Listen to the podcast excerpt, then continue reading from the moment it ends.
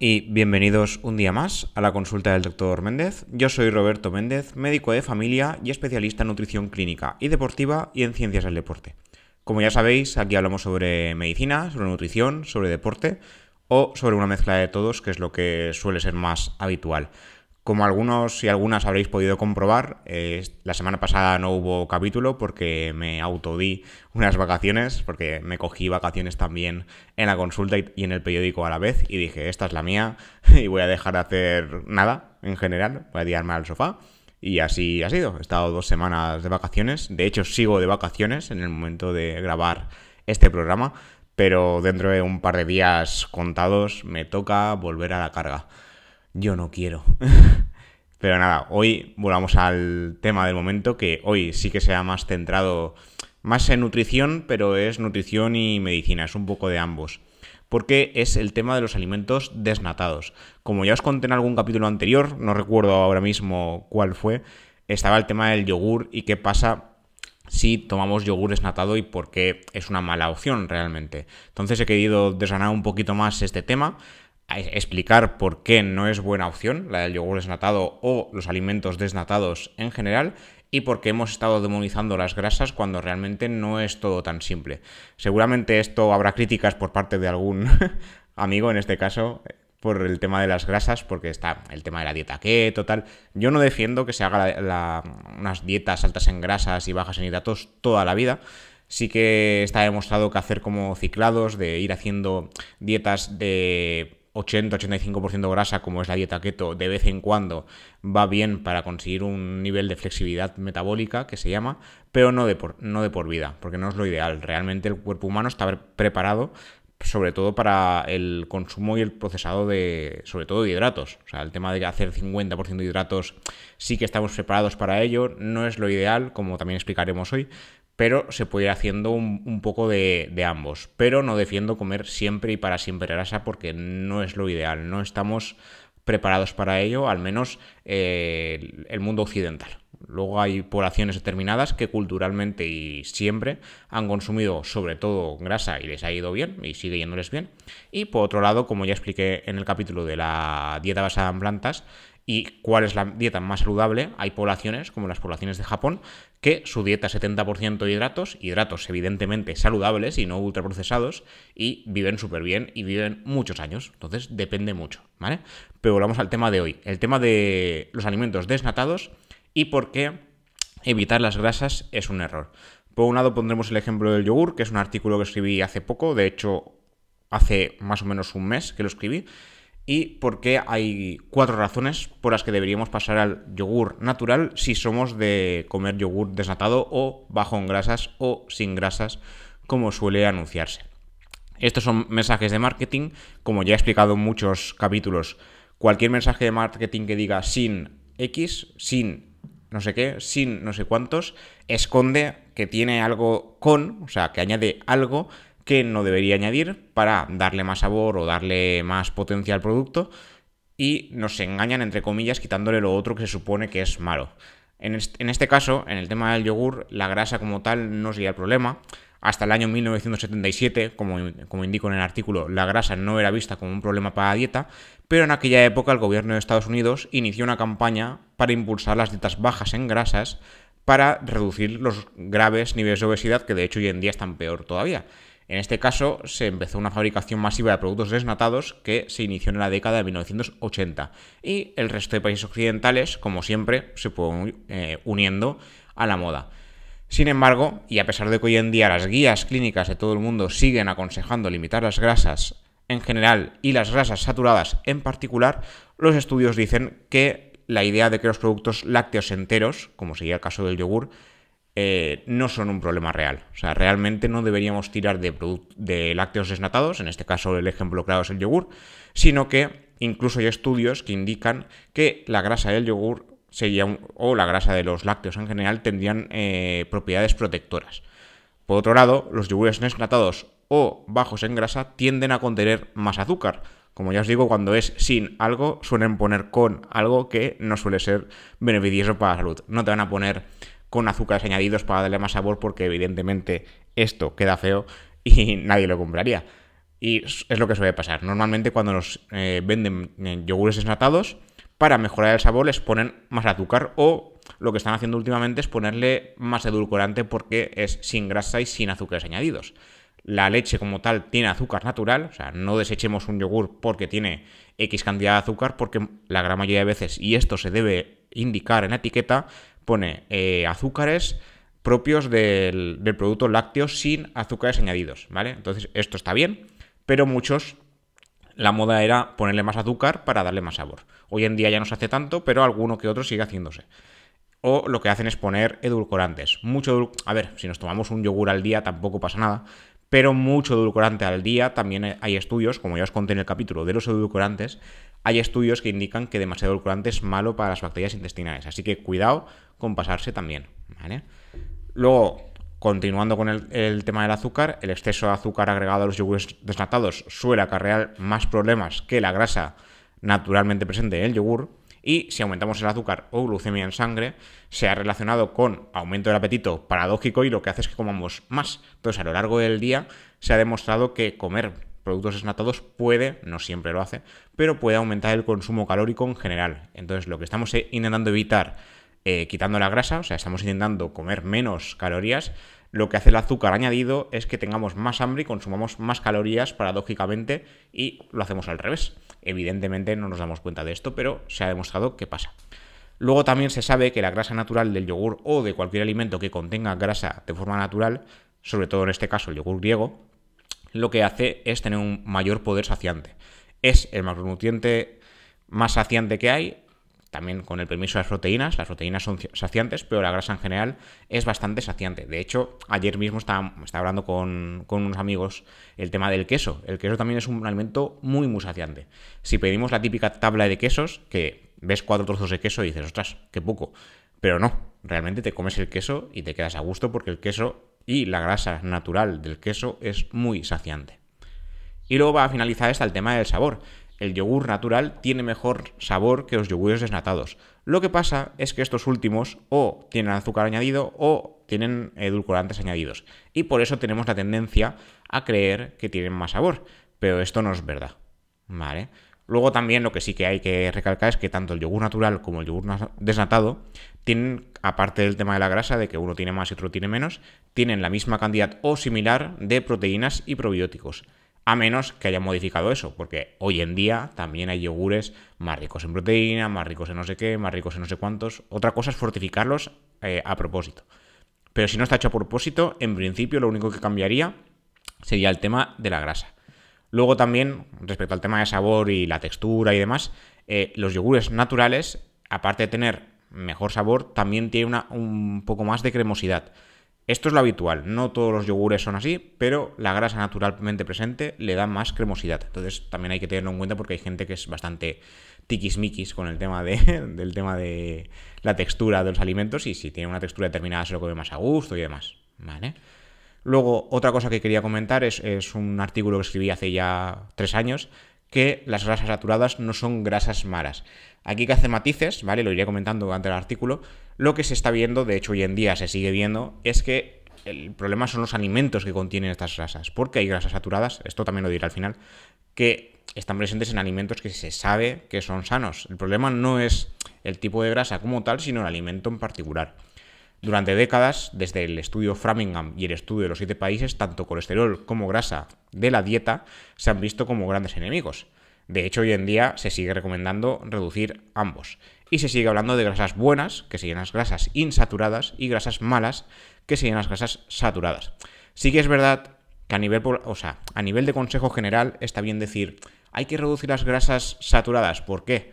Porque los alimentos que las contienen en su conjunto de alimento no deberían, eh, no, no se debería abusar de ellos. Un ejemplo claro son las carnes que suelen ser procesadas, el tema del procesado ya de por sí nos hace ver de que no deberíamos comerlas o no abusar. Y luego está la carne roja. La carne roja se ha relacionado con aumento de riesgo cardiovascular a pesar de que sea carne fresca. Muchos estudios la han relacionado mal, porque lo que han hecho es un batiburrillo en el estudio de carne roja fresca y carne roja procesada. Entonces ahí cuidado porque no es lo mismo. La carne procesada sí que se ha relacionado con aumento de riesgo cardiovascular y aumento de riesgo de cáncer. La carne roja aún está en proceso de, estudio. Sí que se ha relacionado en cierta manera con aumento de riesgo de cáncer, sobre todo con el cáncer de colon, pero se tiene que estudiar más a fondo que la carne procesada. ¿Vale? Eso por un lado. Luego también está el tema de las grasas. No es solo la grasa saturada, sino el alimento en su conjunto. El, hierro que contienen las carnes rojas, el exceso de este hierro también se ha, relacionado con problemas a nivel de salud. Entonces, son cosas que ya os digo, están en estudio pero hay que ir con cuidado, o sea, no podemos atiborrarnos de carne roja porque es fresca, porque están viendo cosillas que no, que no cuadran. Pero respecto al tema de las grasas en especial, en el año 2017, en The Lancet, ya hubo un estudio que dijo que el, riesgo cardiovascular asociado a las grasas saturadas en especial se estaba exagerando. En este caso, eh, se, estudiaron a más de 135.000 personas de 18 países, países diferentes, perdón, precisamente por el tema de dejar de comer grasas o disminuir eh, su ingesta. tanto en este como en otros trabajos se ha visto que las dietas altas en grasas pueden alargar la vida. Esto ya está en el ámbito de la dieta keto, que cuidado, porque tampoco podemos vivir de grasas para siempre, pero sí que es verdad que a lo mejor hemos demonizado demasiado las grasas. En ese estudio, lejos de asociar las grasas saturadas con mayor riesgo cardiovascular, lo que se demostró es que a menor consumo de grasa y mayor consumo de hidratos, el riesgo de muerte a los 10 años aumentaba un 28%. Los que más grasas consumían en el estudio disminuían su riesgo hasta un 23%, totalmente al revés. Y además, para rizar el rizo, estos porcentajes de mortalidad se mantenían fuese cual fuese el tipo de grasa. Daba igual que fuese grasas saturadas que insaturadas. Así que aquí hay algo que, nos está fallando. Entonces, como también recuerdo en el artículo, prácticamente cualquier asociación médica aconseja no superar el 6% de calorías diarias procedentes de grasas saturadas. Nos estamos pasando, hoy en día seguimos pasándonos, pero el problema está más en el intento de sustituir las grasas. Desde el año 1980, bueno, desde la década de 1980, como he comentado antes, tanto el gobierno de Estados Unidos como los diferentes gobiernos occidentales lo que han hecho es intentar reducir la grasa, la grasa saturada en especial, a cambio de poner otro macronutriente, que en este caso fueron los hidratos. Que en la pirámide nutricional que hizo el Departamento de Agricultura de los Estados Unidos ya se ve. La base es todo hidratos. Esto es un problema, porque hemos visto que demasiados hidratos aumentan el riesgo cardiovascular y el riesgo de obesidad. ¿Esto, ¿Estoy diciendo que son malos los hidratos? No, no estoy diciendo eso. ¿Vale? Lo que estoy diciendo es que comemos demasiados hidratos porque hemos intentado sustituir las grasas, porque las grasas, entre comillas, son malas, y no es así. Realmente lo, que, hay que hacer es más una dieta basada en plantas, como hablábamos el otro día, y saber elegir bien el hidrato, porque los hidratos que justamente recomiendan en la pirámide nutricional de los Estados Unidos son más farináceos, son pan, eh, pasta, arroces, Claro, esto no es lo ideal. Lo ideal es echar mano de hidratos procedentes de plantas, verduras y frutas, y echar mano también de legumbres, que esto no sale tanto en la pirámide nutricional, sí que sale, pero no es a lo que más publicidad se le hace. Entonces, claro, aquí hay un error de concepto. Estamos basándonos en macronutrientes en lugar de basarnos en alimentos, que debería ser lo que, lo que deberíamos hacer. De hecho, hoy en día en la consulta médica se sigue haciendo. O sea, los, las típicas dietas de cajón siguen basándose en reducir colesterol, reducir grasas, en lugar de eh, dar publicidad a los buenos alimentos y evitar los malos alimentos, que realmente lo que habría que hacer es evitar los procesados y ultraprocesados y con eso ya ganaríamos mucho. Pero es más fácil echar mano de alimentos preparados en lugar de cocinar y en lugar de echar mano de alimentos frescos. Esto es lo que sigue pasando hoy en día. En este caso, por otra parte, los expertos han mirado en el tema de qué grasas eh, insaturadas había que comer.